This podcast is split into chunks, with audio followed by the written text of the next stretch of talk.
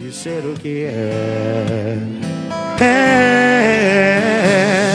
Todo mundo tem uma pessoa, aquela pessoa que enche seu saco e discorda de tudo que você fala. E no futebol não é diferente, meus amigos. Aqueles que acompanham ou até que nem acompanham sempre tem aquela opinião que é definida com unhas e dentes em um debate numa mesa de bar com os amigos. E para o programa de hoje, vamos falar exatamente disso: opiniões impopulares do futebol mundial brasileiro e da onde a gente pode conhecer o futebol. Hoje é dia de polêmica e de ser linchado na internet. Então, puxa R10,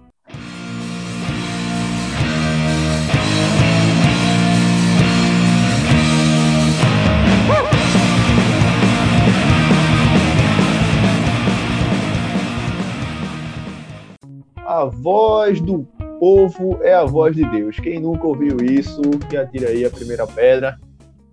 E no programa de hoje, para debater sobre opiniões impopulares, temos aqui meu amigo Hugo Reis. Fala Capelli, fala Bruno, fala ouvintes. Vamos para mais um programa muito bom. Vamos lá. E o meu amigo Bruno Santiago. Bruno, Saudações a todos, a você, Gabriel, a você, Hugo. Vamos embora para mais um tema de vários que virão. Pronto. No programa de hoje, como já tá, vocês já estão cientes, a gente vai debater aqui algumas opiniões, em específico nossas opiniões impopulares aqui, acerca aí do futebol. No caso, a gente dividiu o programa em dois blocos. A gente vai ter uma primeira rodada com as primeiras opiniões, uma segundas opiniões, já que a gente dividiu aqui, duas, cada um trouxe duas opiniões populares, e aí a gente finaliza com as nossas recomendações do dia. Então, começando o nosso primeiro bloco, vamos aí com as primeiras opiniões. Eu quero que Hugo comece aí trazendo sua primeira opinião para debatermos. Vamos lá. Primeira opinião impopular do dia. Já na lata, já na lata. Vamos lá. É, já aqui, aqui é assim. Matou no peito, já tem que decidir o que vai fazer. Essa daí, vamos falar sobre o Adenor, o famoso Adenor, hum. o treinador da seleção é. brasileira Tite.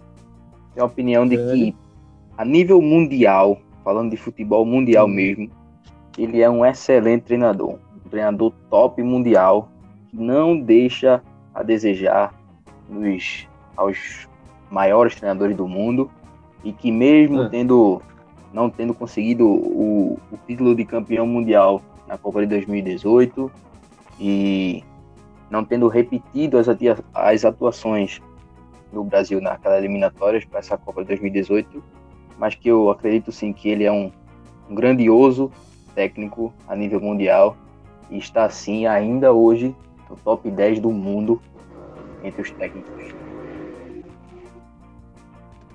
Hum. Bruno Santiago, e aí? Começa aí com sua, com sua análise aí, primeiro da opinião de Hugo. Vamos lá. É, eu discordo no, no, termo. Eu acho que ele não é um, um, excelente técnico a nível mundial, um top técnico. Eu acho que ele é um, um bom, um grande treinador para é, nível mundial. Ah, não acho que ele é, possua vaga nos principais times da Europa, por exemplo, o Manchester United, um Chelsea, um Barcelona, um Real Madrid, óbvio, inclusive, queria até falar que eu acho que, por exemplo, seria interessante um trabalho dele no lugar de Solskjaer, acho ele mais treinador que Solskjaer United, acho, acredito que ele poderia fazer um trabalho ou até melhor, ou tão bom quanto Lampard no Chelsea, Arteta no Arsenal, mas olhando em geral, assim, olhando as grandezas do, desses clubes europeus e olhando para Tite, eu não vejo ainda ele com, acho que, com cacife para para comandar esse, esses times, porque também na Europa a gente sabe que o cara tem que ser respeitado, o cara tem que ser um treinador que, que bota suas ordens, por exemplo, o Vanderlei foi lá, ganhou muita coisa no Brasil, ninguém tem, tinha tinha nada, né? Hoje em dia até falam que é um cara ultrapassado, etc. Que eu não concordo. Mas o Lucha naquela época não devia nada a ninguém e foi para a Europa pro Real Madrid, um clube grande. Um Treinar clube... Zidane. Exatamente, um clube, os Galácticos e etc. E teve seus problemas extracampos, né? Inclusive, é, o, o, problema extracampo foi, foi o que definiu a saída de Tite, ou, perdão, de, de Vanderlei do Real Madrid. Então eu não vejo ele com, com esse cacife todo para para comandar um, um, gigante europeu, mas eu acredito que ele é um grande técnico a nível mundial. É, eu. Hum. Falando. Lembrando a todos aí que estão ouvindo aí, só Oscar não é técnico. Só para vocês que estão ouvindo aí e não sabem quem é Oscar, Oscar não é técnico, ele só foi citado aqui por uma questão de, de respeito. Brincadeira, ele é técnico sim do Manchester United, mas é horrível, horrível, horrível, horrível. Ele não é técnico, ele só foi botado porque não tinha ninguém na hora, no momento melhor, e terminou ganhando jogos, enfim, ficou lá. Mas aí, o que é que tu ia falar, Hugo? Sua opinião não é técnico complicado, né? A opinião de Gabriel Capelli aí. É. Não acho ele horrível. Não, não, ainda não, ainda não. Mas... Ainda tenho muito, muito a falar aqui, muito a falar ainda. Mas, mas voltando aí para Tite, eu acho que Tite sim, sim, tem, tem chance na fora do, do, do, do futebol brasileiro.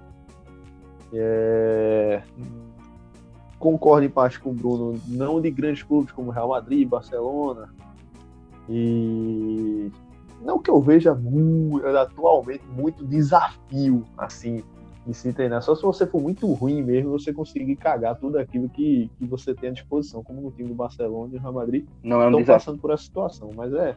Não é, não é um desafio assim, grande treinar é o Barcelona? É, não, é desafio.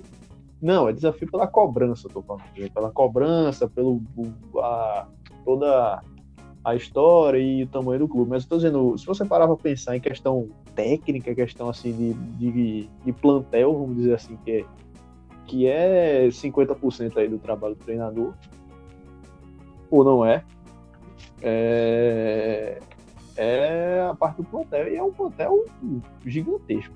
Né? Eu, fora a questão financeira, fora a questão financeira, mas voltando aí, não é um para esse tipo de clube, o core desse clube mas talvez, quem sabe, aí em uma, uma liga espanhola, talvez. É, não sei se uma liga inglesa, dependendo do time. Eu olho muito no Tottenham, assim, eu vejo ele que grande cara assim para assumir o Tottenham para ter um trabalho muito interessante.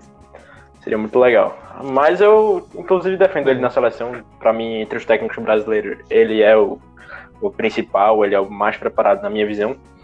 Mas seria muito interessante um trabalho europeu, até porque faz muito tempo que um brasileiro não, não tem um trabalho de destaque na Europa. Não, exatamente. E, e dentre os brasileiros atualmente, de fato, é o que tem mais, até por estar numa seleção e estar na seleção brasileira, lógico, é, é uma visibilidade muito maior. E tem um histórico bom, né? Tem campeão mundial, campeão da Libertadores e, e dentre alguns outros títulos não então, e campeão brasileiro também, campeão brasileiro. Né? Também, né? campeão brasileiro. Campeão brasileiro. Então, assim, tem, tem títulos importantes e, assim, não, não deixa a desejar, mas eu concordo que ele seja um, um grande técnico top mundial, mas não vejo ainda como um gigante clube, mas talvez em um grande clube, talvez no Arsenal da vida, que está se reestruturando, tem um elenco bom, tem tem um histórico bom. O próprio Tottenham, como o Bruno citou, é uma opção também. Ou o próprio futebol espanhol, né? Que é uma grande várzea, todo mundo sabe disso, mas tudo bem. É é... Vamos para a opinião de Bruno agora, né? Vamos para a segunda opinião, vamos para Bruno Santiago. Deixa, deixa eu dar uma. Deixa eu dar uma, deixa eu dar uma consideração final sobre, ah. sobre o Adenor. Opa. Sobre ti. Assim, Adenor, é, eu concordo com o Bruno e contigo que ele não, não, não é nível gigante, gigante da Europa ainda, né? Pra assumir um Barcelona, Real Madrid, enfim, esses clubes gigantes não. Mas, e, inclusive, eu vejo que, na minha visão assim, ele, ele é um grande treinador, mas tem, assim, suas, digamos, teimosia, né? Ele é bem pragmático, digamos assim. Ele demora muito para mudar é, uma coisa que já... A ideia de jogo dele, ou então realmente não tá dando certo, ele continua naquilo, enfim, por muito tempo. E mas como o Bruno falou assim, que ele eu vejo ele tendo, podendo ter fazer grandes trabalhos sim nesses clubes que não são os gigantes da Europa, mas estão, sei lá, na segunda ou terceira prateleira da Europa. E eu vejo que hoje ele no Brasil ainda é para ser mantido assim no cargo e, e confio no, num Hexa, não, na próxima Copa, ele sendo o treinador. Por mais que os últimos jogos da seleção brasileira, tanto, tanto em Copa América quanto em, em amistosos, enfim, não tem sido em nível, não foram um nível muito bom, mas eu acredito sim que ele consegue, que ele consiga dar essa volta por cima e, e levar o Brasil para ganhar a Copa. E Gabriel, é, hum. se ele fosse, digamos assim, treinar o, o Barcelona, esses times assim, é, é muito desafiante e acho que é muito mais, claro, eu entendi o teu ponto de vista de que, tipo, claro, tem um, tem um poderio financeiro melhor do que, times que não têm um, dinheiro muito bom, times que não têm um elenco tão grande, mas quanto maior o nível é, dos jogadores, mais conhecimento você vai ter que ter para dar treino para esses caras, para desenvolver uma estrutura de treino para toda aquela equipe e uma pressão muito maior, né? Então é muito diferente não, você sim. treinar um, é, então, um, um, clube que não é tão o grande. Desafio, o desafio fica pela, fica pela cobra, mas, mas o que eu tô falando aqui, assim, 50% do trabalho do técnico é você ter um plantel bom, não só com jogadores principais bons, mas ter peças de reposição para esses jogadores. E também a questão financeira que pesa bastante, né? Jogador sem receber, jogador é, ruim mesmo, jogador todo esse, esse negócio interfere muito no trabalho do técnico que a gente vê aqui no próprio futebol brasileiro também, que muito técnico sai porque é um jogador estrelinha que, que não quer ficar no banco, é um jogador que está fazendo corpo mole porque está sem receber. É, enfim, tem todo um, um ou, ou, a relação com o técnico, mas aí já cabe também do trabalho do técnico. Mas eu estou dizendo que o desafio é lógico, é histórico do Google, você saber manjar, ter, manter os resultados constantes do, de um clube gigante como o Barcelona é complicado. Mas estou dizendo, não é como. Não é aquele desafio que eu digo é no sentido de justamente do. Fazer mais do com que menos. Ele tem para poder trabalhar, entendeu? Hum. É, exatamente. O que ele tem para trabalhar. Entendi. Eu acho que, que é o diferencial de quem treina esses grandes clubes, é isso. Por exemplo, o técnico do Bet, que agora é, era, era do Bet, né? O técnico do Barcelona. Isso, que que Foi do Bet. Não era, não era, o, não era o atual era do, do Bet, Bet, mas já, já tinha feito. Não era o último, não era o último, mas o último clube tinha sido o Bet, né? Isso. Pronto. Eu, pessoalmente, eu nunca tinha chutado naquele cara, mas ele está no Barcelona. Eu, pessoalmente. Não vou mentir. Então, acho. Mas. É... Mas tá lá no Barcelona e, enfim, tá, tá tendo o trabalho dele. Eu. Mas eu tô só dizendo assim, como. Nesse, é assim. nesse assunto assim, é claro que você ter grandes jogadores do lado ajuda muito né, para o treinador desenvolver suas ideias e etc. E também é claro, concordo também, a pressão é muito grande. Quanto melhor o jogador, quanto maior a organização do time, mais pressão o treinador tem. Mas eu quero também, também queria destacar que hoje em dia ainda também o desafio para treinar um Barcelona e um Real Madrid da vida Barcelona e o Real Madrid da vida ainda é maior porque os dois times não estão numa fase muito legal. Você vê um Barcelona com problema de vestiário, um Barcelona que é, não está conseguindo desenvolver sua filosofia de jogo Cruyffiana, de Guardiola e etc. Então é um time que, inclusive, tem muitas deficiências técnicas, ao meu ver, nas laterais, no miolo de zaga. Sim, há um tempo já. Acho que nas pontas também deixa a desejar um pouco. Então acho que o Real Madrid também, depois do Cristiano Ronaldo, não conseguiu se encontrar como um time que, que um time que era antes, um time que chegava para ser campeão. Hoje em dia, claro que com respeito do Real Madrid, com tudo, todo mundo ainda bota o Real Madrid como um dos favoritos para conquistar a Champions League, para conquistar o espanhol, obviamente. Mas para mim não encontrou ainda a forma de jogar, o, ser um time imponente, ser um time que, que dá gosto de assistir, entendeu? Então acho que isso também transforma um desafio maior. Justo. É, um time que tem Mariano com camisa 7 é complicado também. é, você dá a, a, mesma camisa de pertencer o Cristiano Ronaldo e a Raul, era Raul, camisa 7? Sim, já foi Raul, é. já foi Cristiano. Raul, Raul. É, aí você dá Mariano, fica um negócio meio chato, assim, mas fora o, o extracampo aí com diversos jogadores grandes que passaram pelo e não tiveram a valorização que, que era para ter. Mas enfim, Bruno Santiago, sua opinião impopular para continuar a nossa conversa. Vamos lá, receber um pouco de pancada. E a minha opinião popular é a seguinte: Linchação na internet. o melhor jogador de todos os tempos não é brasileiro e se chama Lionel Messi. E antes de ser bombardeado, vou tentar mostrar o meu ponto de vista. Que Ah, primeiro é tentar diferenciar um pouco de maior e melhor. O maior, pra mim, indiscutivelmente é Pelé. Ou seja, o que que é ser um jogador ser maior? O que que ele representou? O número de títulos e etc. Então, pra mim, Pelé é um jogador que tem três Copas do Mundo, que foi campeão de Copa do Mundo com 17 anos, sendo destaque, etc. Pra mim, é indiscutível que, que Pelé é o maior jogador de todos os tempos. Mas, é, ao ver Messi com a bola no pé, algumas coisas. É claro que Pelé foi um absurdo também com a bola no pé, etc. Não tô falando isso. Mas me encanta ver Messi jogar mais do que Pelé, pelo pouco que eu vi Pelé, assim, porque eu vi Pelé vídeos e etc. Então, tipo, eu não tenho essa dimensão. Então, o que é que, que me faz achar que Messi é melhor? Esse ponto que eu citei agora, e a a outra discussão que é, o futebol antigamente, você, sei lá, tem dois aspectos que, que vão um contra o outro. Você tem o benefício do, do futebol atual, de ter tecnologia a seu favor, de ter fisiologia, medicina esportiva, os materiais serem menos pesados, você ter um conjunto de regras que, que mudaram o futebol. E por outro lado, você ter antigamente, por exemplo, uma marcação mais afrouxada, você ter eu acho que hoje em dia é muito mais difícil um jogador pegar a bola e driblar o time todo e fazer o gol. Eu vejo como uma dificuldade maior. Vejo que hoje em dia os times estão mais competitivos, não tem a disparidade que tinha antigamente. Que, por exemplo, você vê um Islândia chegar na Eurocopa e fazer uma boa Eurocopa, você vê um Islândia dar trabalho, uma Copa do Mundo. Então, são esses aspectos que, para mim, faz Messi ser melhor do mundo.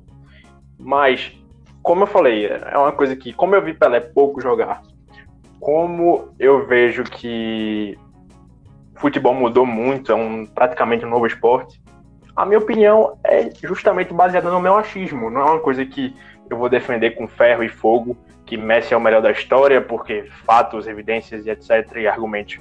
É só mais um achismo, é só mais uma preferência mesmo.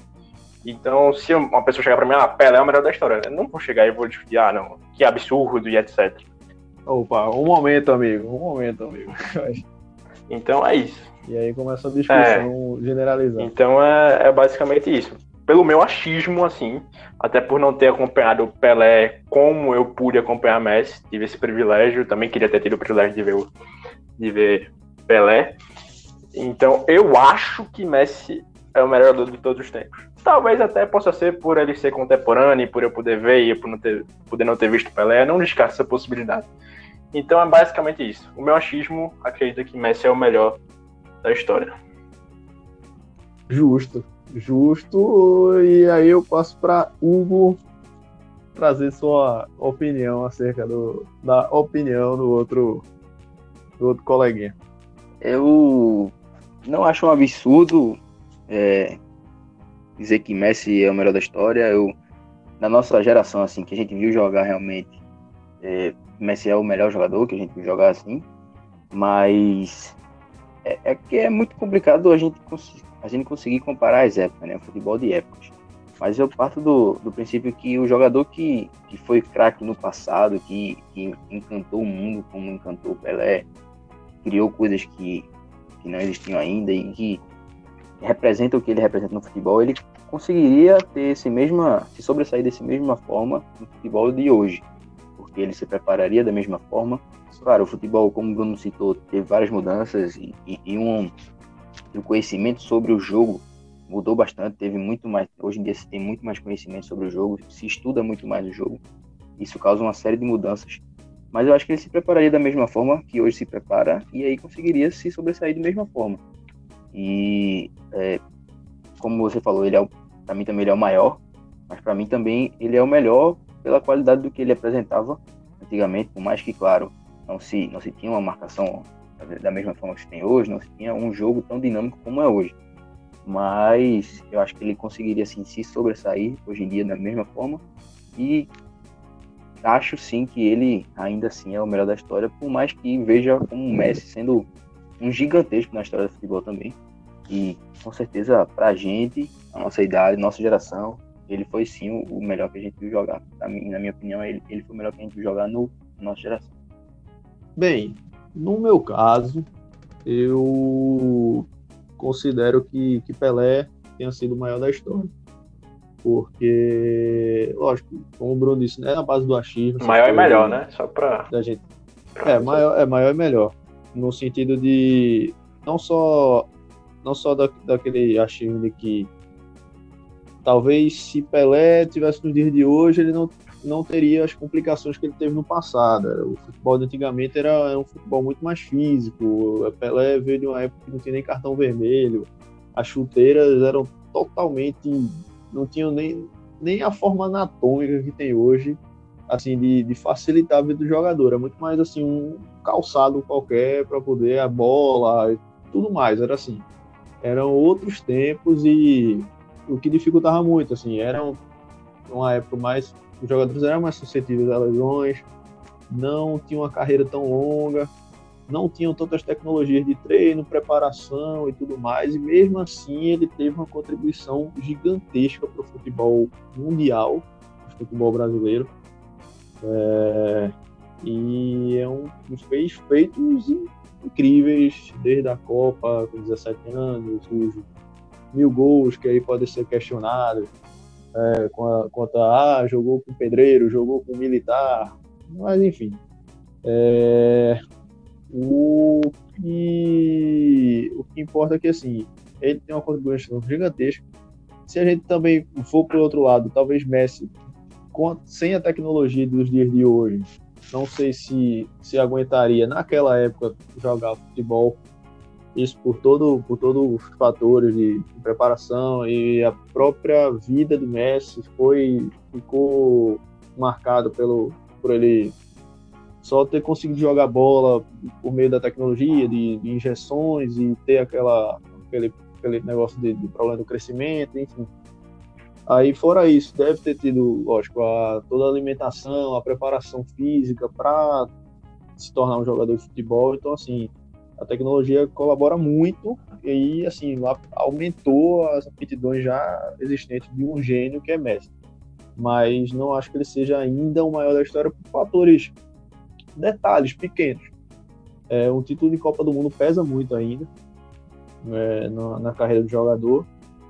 Não sei se vocês pensam assim da, da questão da Copa do Mundo, mas eu acho que é aí onde ele bate na trave aí para ele a, talvez subir de um patamar mais alto do que ele já está agora. Então, assim, eu fico com o Pelé por causa disso.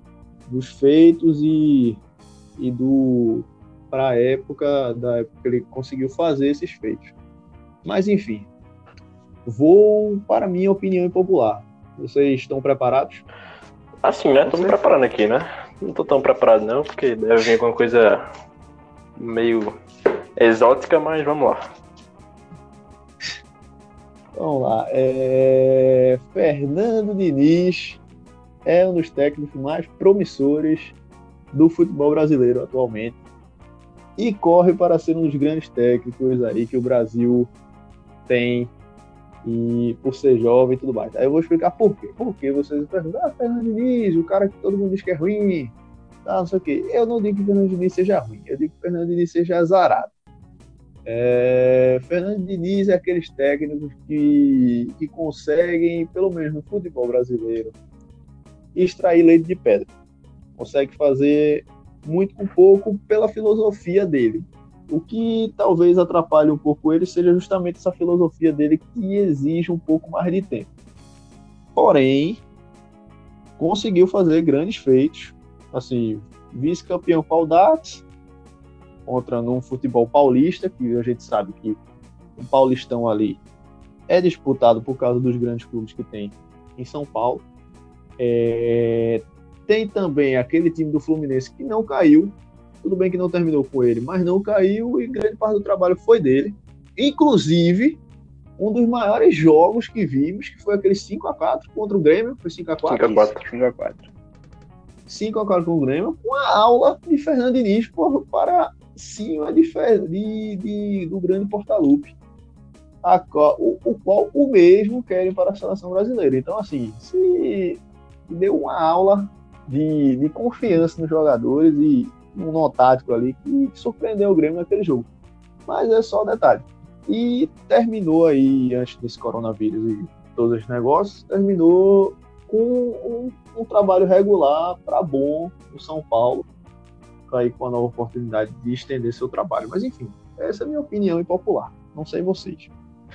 Quem quer ser o primeiro? Faça já, né? eu, eu gosto de Hugo. Começar. Vamos lá.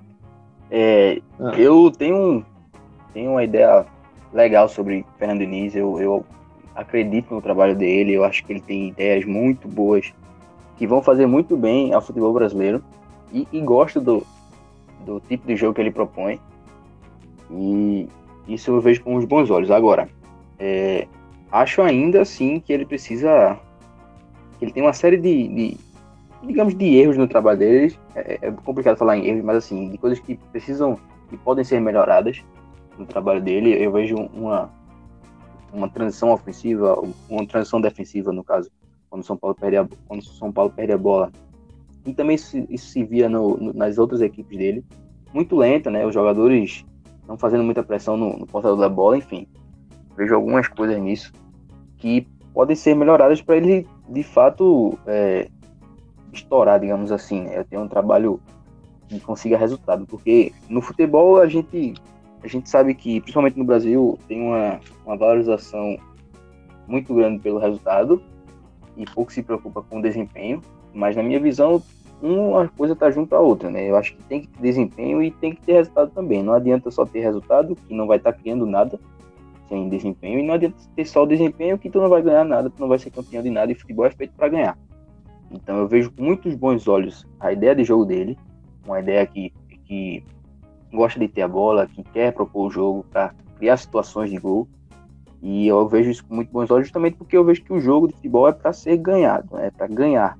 Então, você que quer ter a bola, que quer criar situações de gol, eu acho que é uma coisa muito boa do que é melhor até do que muitos treinadores que vimos que vimos no Brasil é, que se preocupam muito mais em se defender e, e deixam em segundo plano atacar. Mas eu acho que ele, para se, se tornar um. Cara, ele que eu diga. Tem, há controvérsias, enfim, esse é um outro papo que eu, que eu também gosto de falar, mas enfim. É...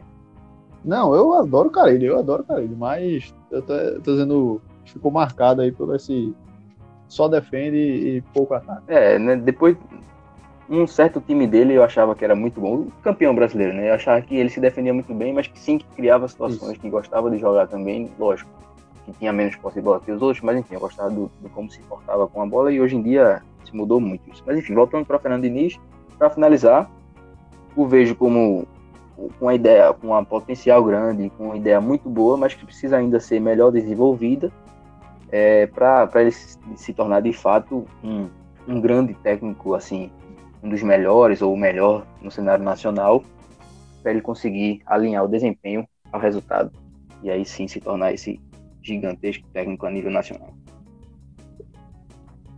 Porra, me senti na ESPN agora. Foi um negócio. que é isso? Bonito é esse isso. final. Foi bonito esse Obrigado, final. obrigado. Foi bonito esse final. Aprendendo agora, com você. Falando bonito, Bruno Santiago. Bruno Santiago traz aí a opinião sobre a minha opinião, mais ou menos. São seus. Vamos lá, Bruninho. Seus belos olhos, amigo. É, enfim, é. para mim, a, a palavra que define Fernando Diniz é incógnita. Eu realmente eu não consigo ver se ele vai despontar no futebol ou não, muito por causa dos resultados. É, gosto da ideia de jogo, acho uma ideia propositiva e que inclusive demanda mais tempo. É uma ideia que acho que o brasileiro em geral prefere, né? Se você olhar pela o desempenho da seleção, o 94 era muito criticado, mesmo assim foi campeão. Então, o povo brasileiro gosta mais de um estilo de jogo propositivo. Então, eu vejo com bons olhos a ideia de Fernando Diniz, mas eu, fora o Audax, o primeiro trabalho dele, que ele surgiu, que ele despontou, é, eu não vejo que ele conseguiu aliar é, desempenho com resultado. Acho que ele deixou um Atlético Paranaense na zona de rebaixamento, deixou um Fluminense na zona de rebaixamento, apesar, obviamente, de ter feito grandes jogos, inclusive contra o Grêmio, como Gabriel bem, bem lembrou. Então, para mim, é, é, como se fosse uma incógnita. E eu vejo São, é, no São Paulo a oportunidade de ouro dele. De, de ele conseguir implementar, até porque é um time que tem mais recursos técnicos, é um time que, que geralmente briga pelos títulos, tanto a nível nacional quanto a nível internacional, Libertadores e afins. Com exceção da Copa do Brasil. É, tem esse detalhe que, que mexe ainda com o torcedor São Paulino. Mas enfim, eu vejo no São Paulo ele como se fosse a prova de fogo. Dele conseguir, acho que tem, tem, tem todos os recursos para ter um bom trabalho. E eu torço para que dê certo, porque eu acho ele é, um, um eu acho uma filosofia de jogo muito boa para o futebol brasileiro. Acho que o futebol brasileiro tá, tá precisando de, de mais treinadores assim, tanto como Jorge Jesus chegou um pouco nesse estilo, talvez não tão rigoroso quanto o de Fernando Diniz, mas que já, já trouxe um novo, um novo olhar pro, pro torcedor. São Paulo, idem. Então, eu torço muito para que Fernando Diniz dê certo, mas eu infelizmente não sei na minha visão, se ele é promissor, se ele não é promissor, porque para mim ele ainda é um incógnito. É, é, essa a minha, minha opinião sobre o caríssimo é, Fernando Diniz.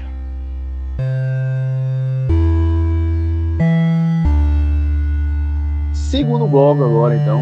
Vamos para o segundo bloco e a segunda, consequentemente, nossa, é, consequentemente, quase que não sai essa palavra, a nossa segunda rodada de opiniões, voltando a bola para Hugo Reis. Hugo Reis, sua segunda opinião. Vamos lá. Dizem que essa daí é que, é que a internet cai em cima, a gente perde alguns amigos. Vamos lá, vamos lá. E aí? A gente falou muito de treinador agora, né? Vamos para uma parte mais assim da torcida. Já vou colocar aqui. Ah. Para mim, os estádios no Brasil os estádios são melhores do que as arenas, né? Por quê? Vamos lá, vou explicar o meu ponto de vista. É, para você acompanhar um jogo é, de futebol, você sim tem que ter um certo, uma certa comodidade, né? Uma certa tem um certo conforto. Você precisa de, de banheiros minimamente utilizáveis, assim, numa condição minimamente boa, é, de, de acesso bom ao estádio, de de uma coisa que consiga lhe, lhe, lhe deixar seguro, né? Tanto na, na, ida quanto na volta, quanto no, no próprio estádio. Mas você, o público do futebol no Brasil é bem, é bem emocional, né? O torcedor como um todo é bem passional assim. E ele gosta mesmo de torcer, de, de cantar, de pular, enfim. E eu acho que as arenas têm, têm, sua, têm sua valia, sim. São, são construções muito bonitas e, e, e colocam o torcedor num, num, num, conforto muito grande. Porém, vejo que perde aquela, aquela mística de, de, de, torcer pulando demais, de fazer aquela festa bonita que a gente já conhece no futebol.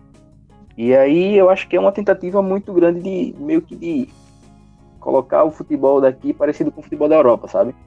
Por mais que o futebol tenha evoluído, eu não acho que precisa se é, mudar completamente o tipo de estádio, o tipo de, de, de palco para o futebol. Eu acho que sim, precisa se evoluir estádios que são bem antigos, precisa se ter, dar ao torcedor um maior conforto, situações melhores para ele poder fazer suas necessidades, enfim, melhor acesso também. Porém, eu prefiro as estruturas de um, de um estádio a torcida fica mais aconchegante, a festa fica mais bonita, a acústica do estádio é melhor e a festa fica mais bonita. E futebol é para ser uma festa bonita, entendeu?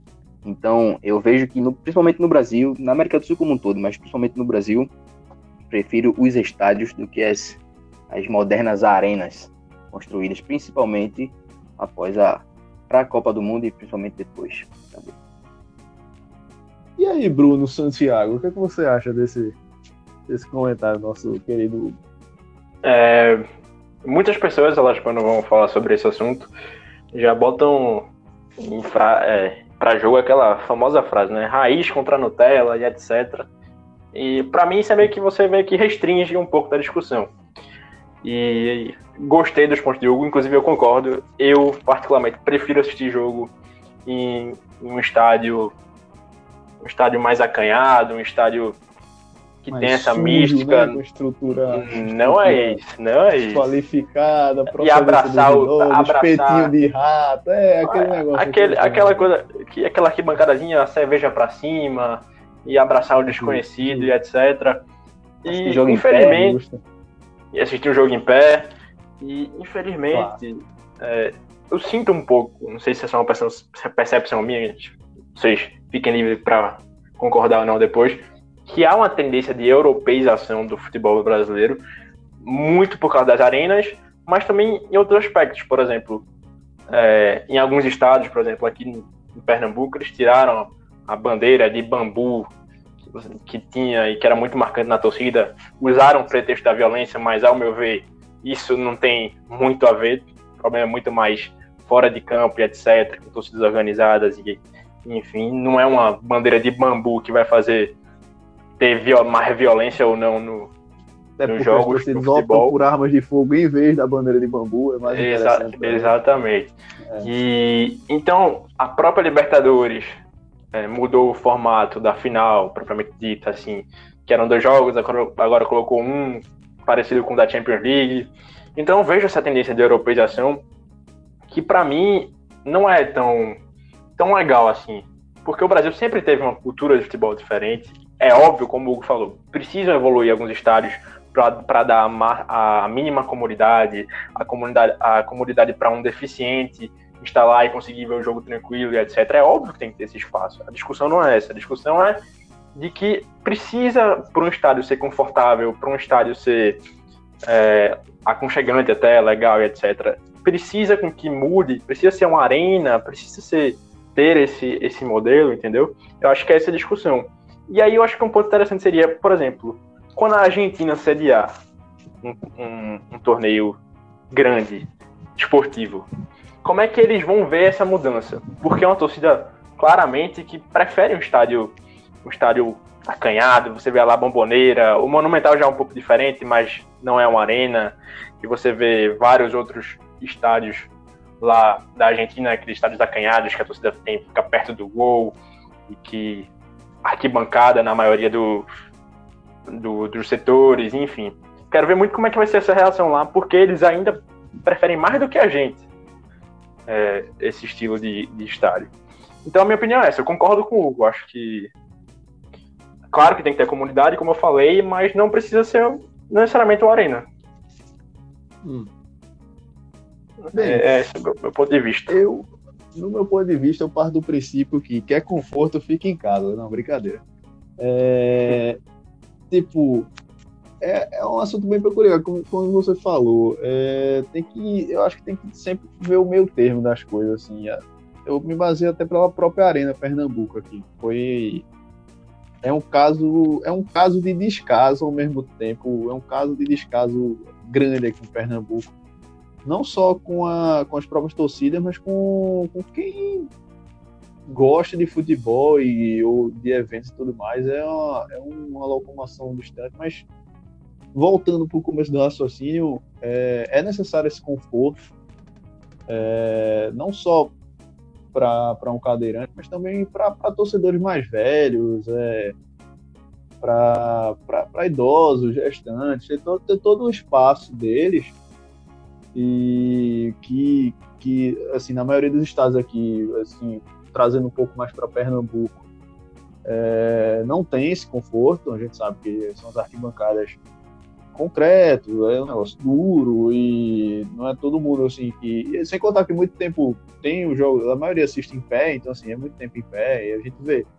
Não é tão confortável. Banheiros eu nem falo se não tiver oportunidade de, de, cagar no chão, a galera vai lá e, e caga, porque senão não é, não é banheiro de estádio. Porque todo mundo sabe que banheiro de estádio é mais sujo que banheiro químico. Puta que pariu. É impressionante. Impressionante a capacidade do ser humano dentro de um banheiro de estádio. Mas, enfim. É... O, o ponto que eu queria chegar é que também tem que pensar em como essa arena vai ser, vai ter essa transição para arena, porque como a gente, eu pego muito o caso do Náutico. O Náutico tinha, tinha os aflitos, que a gente sabe que de longe não é um dos maiores estádios que a gente tem em questão de tamanho, capacidade, toda, aquele, toda aquela discussão. Porém, é o, o recanto assim dos torcedores. É histórico. É um estádio. É, tem identificação com o torcedor. É um, é um estádio conhecido no Brasil e é, principalmente é, por, várias, por vários motivos, mas é um estádio com nome. Tem aquele, aquele aspecto de caldeirãozinho que todos os estádios, em grande parte dos estádios, mantém. A arena é, por sua vez, aqui em Pernambuco, como ela foi pensada muito de última hora, que todo aquele negócio é longe pra caramba, é um trajeto muito distante, aí entra aqueles questionamentos, ah, não, mas a torcida do Náutico não lota isso, é, é, mas aí os outros, os outros times também, também tiveram problemas com isso, torcida do Santos, torcida do Esporte, tiveram jogos lá, também viram que, assim, tinha todo o conforto, mas não era das melhores opções, e eu acho que isso pesa também, você não planejar isso direito. Eu sou a favor dos estádios, mas que de, de que os estádios que já tem eles serem adaptados a essas novas situações. É, tudo, tudo que for necessário e, e assim para o conforto do torcedor sem tirar a identidade do estádio, eu acho que é importante.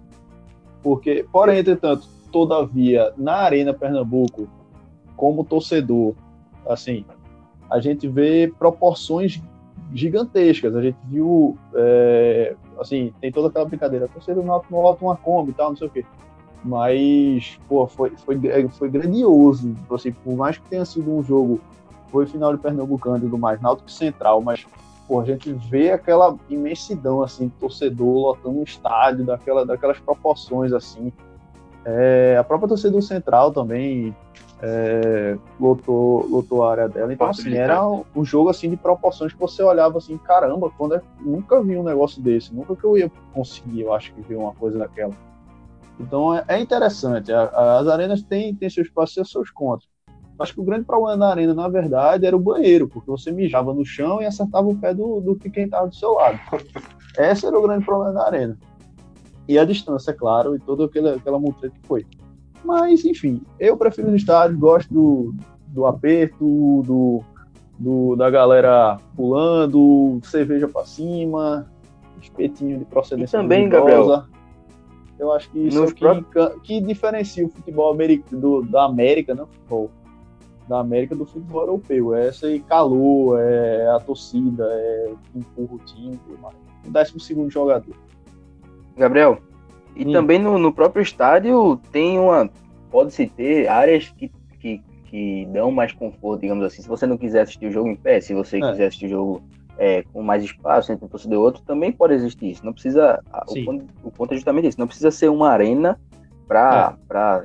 ser uma coisa confortável, entendeu? Você, é, tem isso. jogo mesmo que eu, que eu prefiro assistir em pé no estádio, tem jogo que eu prefiro assistir sentado, é, quietinho, assim, na minha. Então, o estádio mesmo pode, pode oferecer isso, setores para quem gosta mais de um de mais muito mais gente, de um tumulto maior e setores que, que oferecem um conforto maior, digamos assim. Eu acho que os dois pontos a se analisar assim para finalizar é orçamento e a, a própria viabilidade da estrutura, entendeu?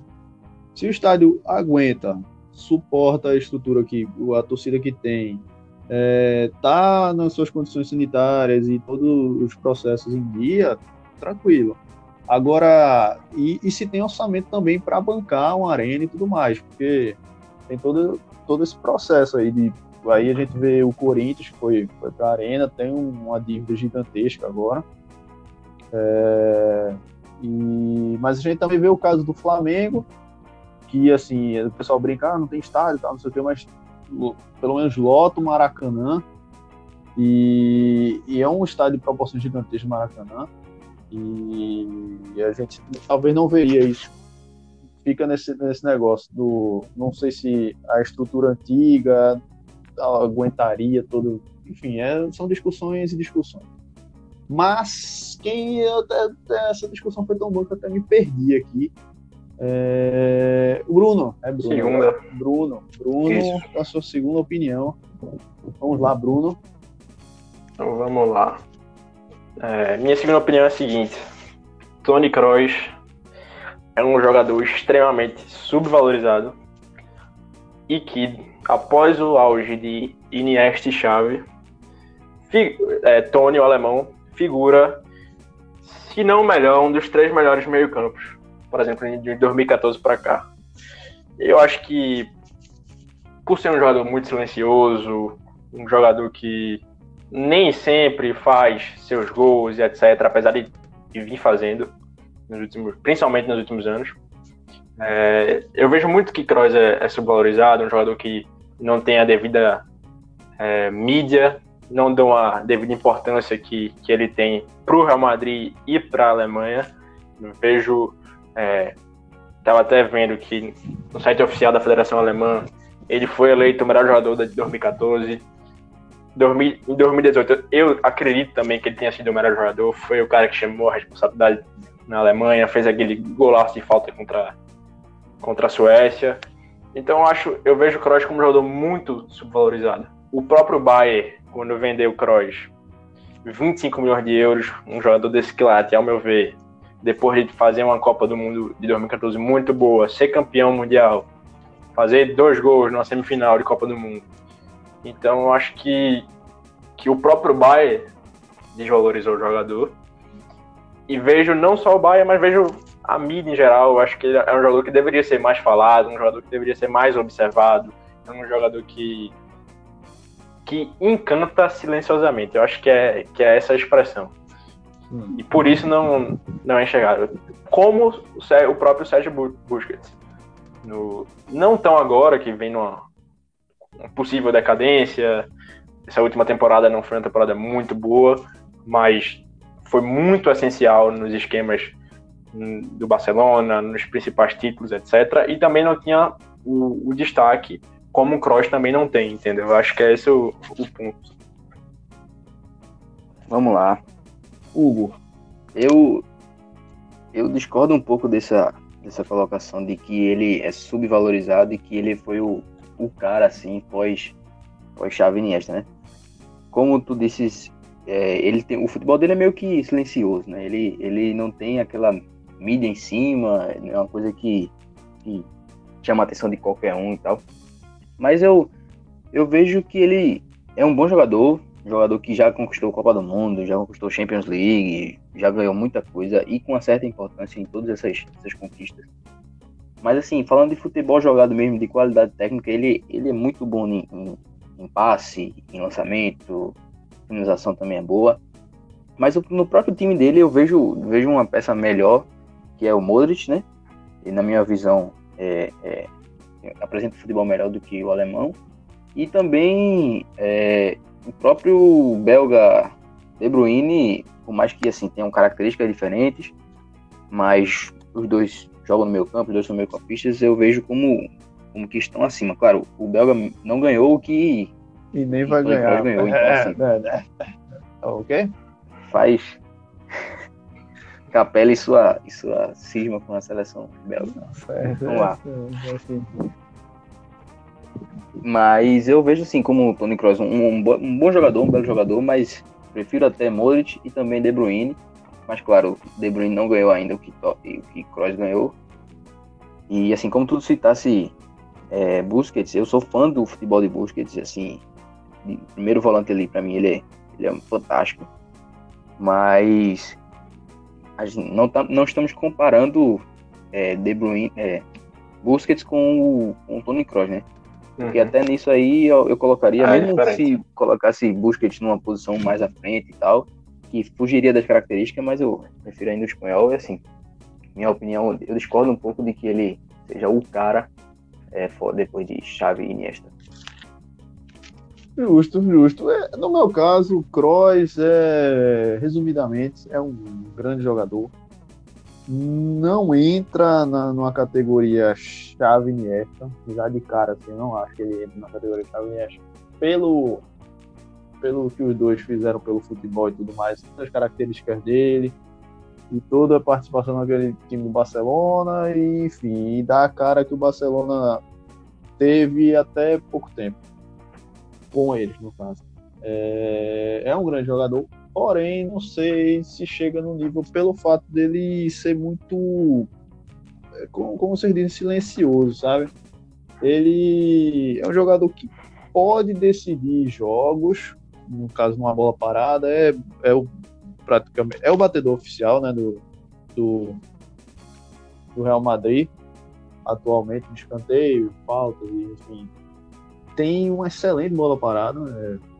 É, uma, é um forte dele, mas eu às vezes falta muito dele nos jogos que realmente o Real Madrid precisa, assim, um, um, um campeonato que tem vários jogos e tudo mais, ele consegue mostrar um futebol muito regular, mas em jogos importantes eu ainda sinto falta dele, talvez um protagonismo maior da parte dele para ele ser tá no patamar de um chave de Iniesta que, que mudavam completamente assim o rumo de um jogo, não só num passe, mas num gol, e, enfim. De alguma forma eles só por estarem em campo já era já era assim um algo a mais pro era um, um gol praticamente para o próprio time que eles estavam jogando. Então não vejo eles no.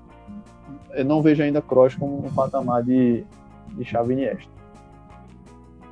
Mas. É, eu, eu, eu tô... Mas.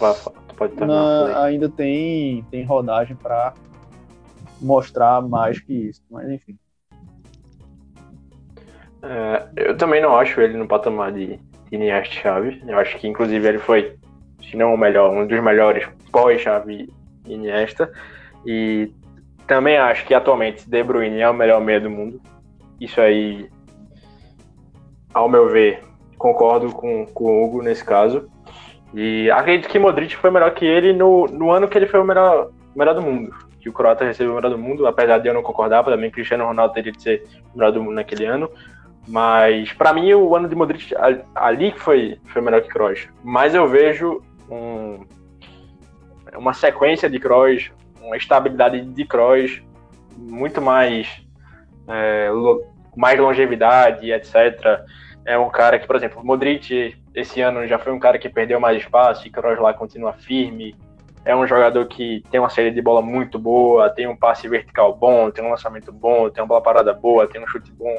Então acho que tudo isso são coisas que, é, como eu falei, eu acho ele tem muitas qualidades e que ele não recebe a atenção que ele deveria receber por ter essas qualidades e por inclusive ter sido o melhor jogador de uma Copa para os alemães, de ter sido para mim o destaque de 2018 também da Alemanha, etc. Então acho que é, que é muito por isso que, que eu vejo o Kroos como um dos melhores, se não, se não, não, quando eu falo melhor assim, eu acho, por exemplo, se fosse para escolher, ah, você quer Kroos ou De Bruyne hoje em dia? no seu time. É, eu preferia De Bruyne, mas eu, eu reconheço assim que 2014 para cá, se fosse para citar um meio-campo em questão de títulos, em questão de futebol jogado etc, eu estaria Kroos, entendeu? Eu acho que é, que é mais ou menos essa a ideia que eu quis sintetizar. Entendi. Justo, justo, justo. Para finalizar as opiniões aqui, nosso segundo bloco, minha humilde opinião impopular é de que Davi Luiz foi prejudicado pós 2014, não só pela mídia, mas pelos próprios torcedores, e aí terminou desencadeando um, um baixo rendimento aí pós Copa do Mundo. Ele, minha opinião popular é que ele é um grande zagueiro, mas que é, esse, esses detalhes terminaram impedindo ele de ter uma carreira mais grandiosa. Não sei se para vocês é, é a mesma opinião. Capelli, é, sobre Davi Luiz, cara, eu acho que sim, teve uma, um certo exagero de, de massacre sobre ele é, depois da Copa 2014. E, e, talvez isso tenha, tenha complicado no, na, na sequência da carreira dele. Porém, eu acho que, por exemplo, falando de seleção brasileira, eu acho que realmente o ciclo dele não, não tem que continuar na seleção, sabe? É, principalmente depois da, da Copa, o nível de futebol que ele apresentou não foi já o mesmo que ele apresentava antes. E, e assim, talvez a carreira dele a gente tenha é, gostado muito daquele, daquele jogo. Ele era um bom zagueiro na época, de 2013, 2014, sim, era, era um dos melhores do mundo, sim.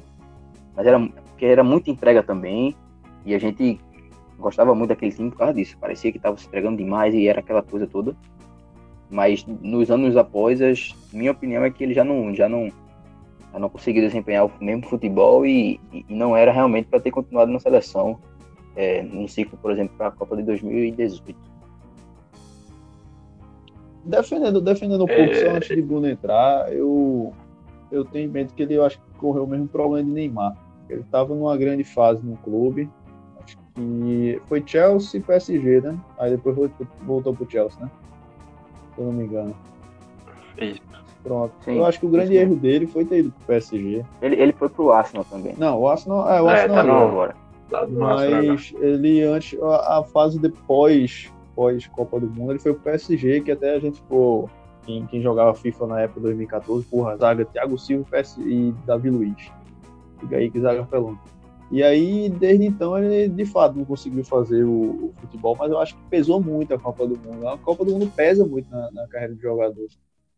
É, acho que são poucos que conseguem administrar assim, vem com uma grande fase, passa a Copa do Mundo, não joga tão bem voltam é, ao futebol tal. Mas enfim, é, Bruno ia completar aí a, a opinião. Eu vou mais para a opinião de Hugo nesse, nesse caso Davi Luiz. Eu acho o seguinte, acho que da mesma forma que a grande entrega aqui, isso é indiscutível, a grande entrega, a vontade, a raça, Davi Luiz fez com que o povo brasileiro gostasse muito dele, é, essa mesma entrega, essa mesma vontade, essa mesma raça prejudicou ele em alguns pontos. Porque às vezes isso é, ultrapassava a barreira da, da, simples vontade e virava, por exemplo, é, um jogador meio estabanado, que muitas vezes saía de posição, é, ia dar combate onde não deveria dar, e etc. Isso faz com que que o time, o time fique desorganizado e acontece um erro bobo e etc. Então acho que foi muito isso, assim. Acho ele um bom zagueiro, acho que também concordo que o ciclo deveria ter acabado como acabou depois da Copa do Mundo e que é, e que não não é para mim não era mesmo antes da Copa do Mundo não era por exemplo um top 5 mundial de zagueiros para mim sempre vi muitos zagueiros na frente dele mas é, eu penso nisso, acho que ele tinha tanta vontade que às vezes essa vontade atrapalhou ele em alguns aspectos. Em questão de ser um pouco estabanado, de errar muito o posicionamento. Uma coisa que bate muito na tecla dele é, é o tal do posicionamento. É, e que isso prejudica muito. Você tem um zagueiro que, que erra constantemente é, posicionamento dentro do jogo, você possibilita várias coisas. Você deixa o, time Lombardi, sistema Lombardi defensivo confuso, digo, né? você não, isso aí não merece nem ser citado. Né? E você deixa o time confuso, você deixa. É... Porque é uma questão delicada, né? A zaga em si é uma questão delicada. E quando um jogador erra muito, questão de posicionamento, etc., confunde o time em geral. E eu acho que foi muito isso. Tipo, a vontade, que muitas vezes ajudou, esse excesso, é, às vezes atrapalhou, entendeu? Eu acho que foi muito, muito nesse, nesse aspecto. Entendi, entendi. Opiniões à parte opiniões impopulares ditas. Vamos agora para as considerações finais do nosso programa e as indicações do nosso podcast. Vamos embora.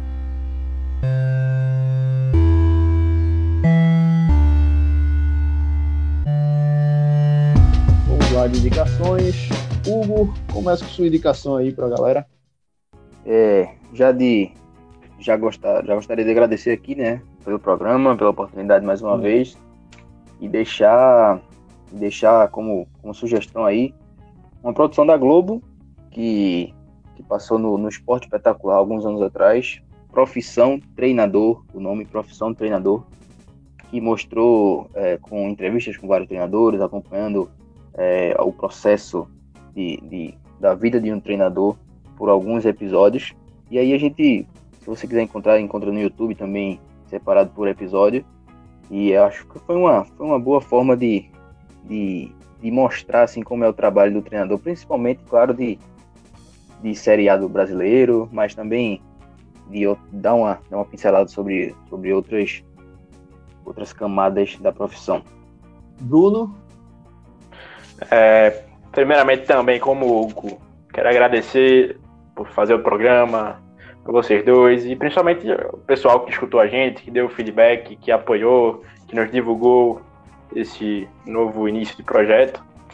E vou deixar como sugestão o Match Day do Barcelona na Netflix, que é uma série curta assim e que traz muito sobre a temporada passada do clube, tanto o início bom, a fase espetacular, o vestiário, a relação entre os jogadores e o treinador, e aí o ciclo do Campeonato Espanhol, alguns jogos importantes, a fatídica derrota contra o Liverpool, que, que todo mundo ficou surpreso, e aí mostra o, o, vestiário, como é que ficou depois, etc. É uma série muito interessante para você ver, como o Hugo disse, o dia a dia, assim, né? Por exemplo, o dia a dia do treinador, que ele deu no, na sua sugestão, e nesse caso o dia a dia do Barcelona, dos jogadores, do treinador e etc. Então é uma série muito, muito interessante. Bem, boa, Bruno, boa recomendação. Minha recomendação não tem nada a ver com futebol. Recomendo que você assista a série Outer Banks aí da Netflix, uma série muito legal. Não tem nada a ver com futebol, inclusive é caçada ao tesouro, mas é muito divertido. E, enfim, vamos encerrando aqui nosso programa de hoje. Se você tem alguma opinião impopular, comente na nossa, na nossa página lá no Instagram ou no Twitter mesmo, arroba podcancha. No Twitter é cancha pode? É? Também. Pode cancha também. Cancha pode. Cancha, pode, no Twitter. Isso. Segue a gente lá e comenta suas opiniões populares que ninguém pode dormir sem saber como de que a seleção da Bélgica é super valorizada. Uma boa noite, um bom dia ou qualquer horário que você esteja escutando esse podcast. Um forte abraço a todos.